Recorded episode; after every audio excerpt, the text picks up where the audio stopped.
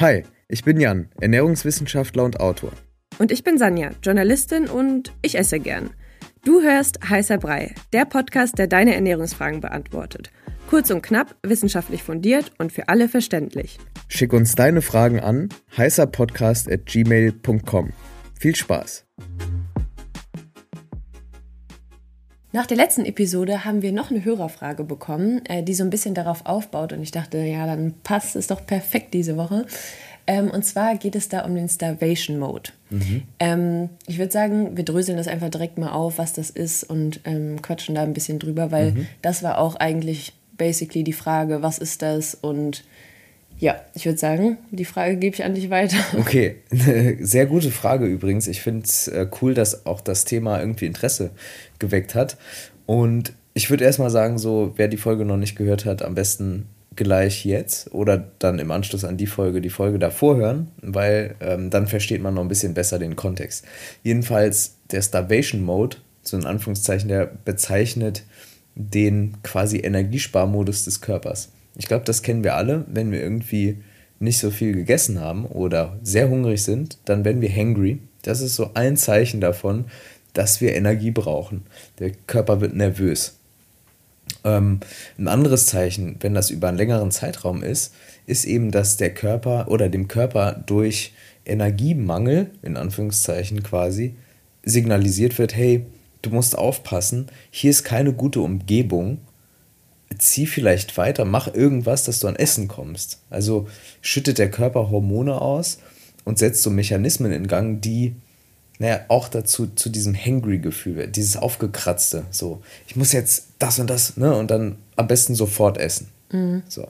Und wenn man das über einen längeren Zeitraum hat, dann kommt es da zu einem Symptom, wie jetzt in der letzten Folge besprochen, zum Beispiel Libido-Verlust, weil der Körper halt sagt, ey, wir sind gerade im Starvation-Mode, weil einfach diese Umgebung, die gibt nicht so viel Energie her, also Essen. Lass mal jetzt keine Kinder machen.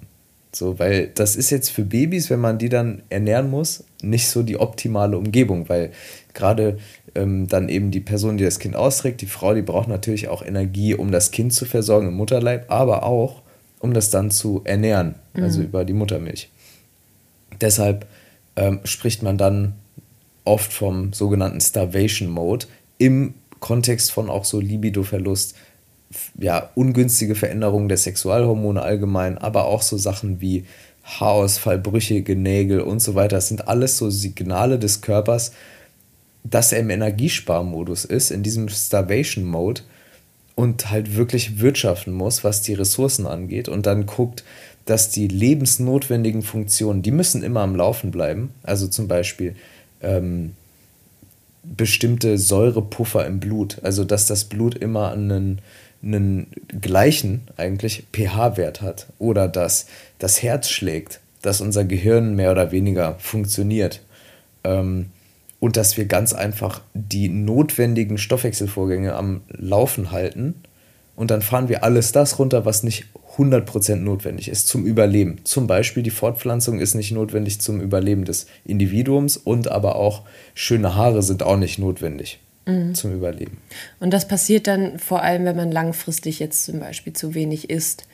Genau, das passiert dann zum Beispiel auch, wenn man ähm, jetzt, wir sind ja noch am Jahresanfang, also wir sind gerade im Februar angekommen. Ähm, viele Leute haben sich vorgenommen, sich gesünder zu ernähren, vielleicht ein bisschen abzunehmen auch wenn man eine Diät macht, ist es deshalb unfassbar wichtig, dass man nicht zu krass ins Kaloriendefizit geht, weil dann wird der Körper sich anpassen an diesen ja, reduzierten Energie-Intake ähm, pro Tag und geht in diesen Energiesparmodus. Und dann hat man auch keine Lust und keine Kraft, um richtig zu trainieren. Man in der Regel regeneriert man nicht mehr gut nach dem Training, man ist anfälliger für Verletzungen und dann kommen eben dazu so Hormonsachen, Libido, Haut, Haare, Nägel ist meistens das, was man relativ schnell sieht. Mhm. Konzentrationsprobleme, das tritt dann meistens auf, wenn man halt über einen zu langen Zeitraum zu wenig isst. Ja, also ich kenne das auch, wenn man so Low Carb macht. Mhm. Also da hatte ich das auch eine Zeit lang, dann hatte ich immer Kopfschmerzen. Mhm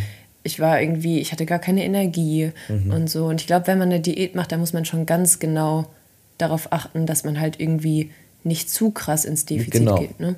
Genau, auch wenn man dann anfängt, mehr Sport zu machen, weil das ist, kann ja auch ein Grund sein, das hatten wir in der letzten Folge auch, äh, mehr Sport kann ja auch ein Grund sein, dass man zu wenig zu sich nimmt an Energie, obwohl man gleich viel isst wie vorher. Ist ja logisch, ne? Wenn man dann auf einmal mehr verbraucht, hat man am Ende unterm Strich quasi weniger drin. Und das kann dann ab einem, man sagt immer so über den Daumen, nicht mehr als 500 Kilokalorien ins Defizit gehen bei einer Diät. Das ist schon eigentlich das Äußerste. Also wenn ich jetzt eine Diät machen würde oder würde einem Freund, einer Freundin, einem Klienten oder so empfehlen, eine Diät zu machen, dann würde ich sagen, peil doch so um die 300 Kilokalorien Defizit an und geh nicht darunter, weil ansonsten hast du einfach im Endeffekt zu, also du hast zwar, du nimmst zwar gegebenenfalls schneller ab, ein mhm. bisschen schneller, aber du hast halt einfach Begleiterscheinungen, die willst du nicht haben. Ja, und du, funktioni also du funktionierst ja auch nicht mehr so richtig als Mensch, der du mhm. sein willst. Wenn du keine Energie hast, dann hast du auch keinen Bock, dich mit irgendwem zu treffen. Alles leidet. Alles leidet darunter ja. und das ist irgendwie ja auch nicht das, was man erreichen will. Nee. Und langfristig funktioniert es ja sowieso nicht. Weil wenn genau. man in diesem Starvation-Modus ist und dann wieder normal isst, mhm. was passiert dann? Dann ist es so, der Körper, der adaptiert sich relativ gut. Also das ist unser Riesenvorteil, sonst wären wir nicht hier. In der Evolution haben wir gelernt, im Laufe der Evolution uns anzupassen an alles. Also das heißt, wir können uns auch anpassen an ähm, einen Daily Intake von 1200 Kilokalorien. Wir können da überleben. Das ist so, also es kommt natürlich auf den Menschen an, aber das ist so eine Grenze.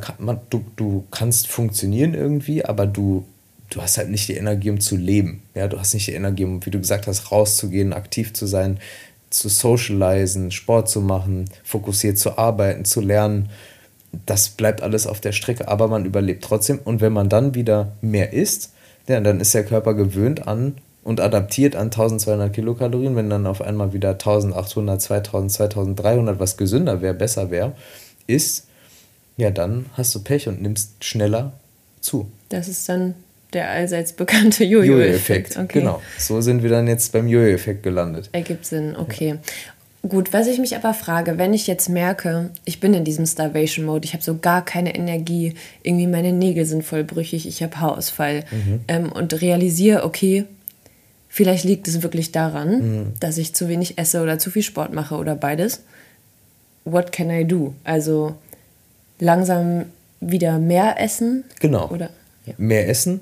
Ähm, nicht dann von heute auf morgen wieder doppelt so viel. Mhm. Ne, langsam anpassen nach oben. Langsam auch das Sportpensum senken, weil das ist meistens, so geht das so Hand in Hand. Man macht ein ja. bisschen man, man macht auf einmal mehr Sport als sonst, man isst auf einmal weniger als sonst. Deshalb das Ganze wieder ein bisschen einpendeln und auf so ein gesundes Maß bringen. Äh, letzte Folge hatten wir, glaube ich, gesagt, so drei bis fünfmal die Woche Sport. Je nachdem ist gut, ist auch für die allermeisten Menschen sinnvoll, by the way.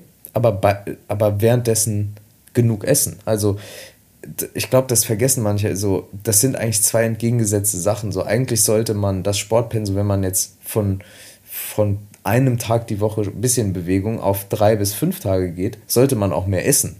Also ja. nicht gleichzeitig weniger essen, sondern man sollte mehr essen, um mehr Energie zu haben, die man dann beim Sport wiederum aufbringen kann, um Übungen zu machen beispielsweise oder zu laufen oder Fahrrad zu fahren, zu schwimmen etc. Ja, und wenn man mal nicht hinterherkommt, kann man ja auch einfach mal eine Sporteinheit durch einen Spaziergang ersetzen genau. oder so, dass man es halt nicht so intens macht genau. und sich trotzdem bewegt, ein gutes Gefühl hat, frische Luft. Ja. ja. Ich würde sagen, falls sonst noch Fragen dazu sind, könnt ihr uns gerne schreiben an die E-Mail-Adresse und dann ähm, können wir auch mal eine Folge zum Zunehmen oder so machen, wenn das auch eine Rolle spielt. Alles klar, ich würde sagen, wir haben's. Wir haben's. Wir haben's. Ciao. Tschüss.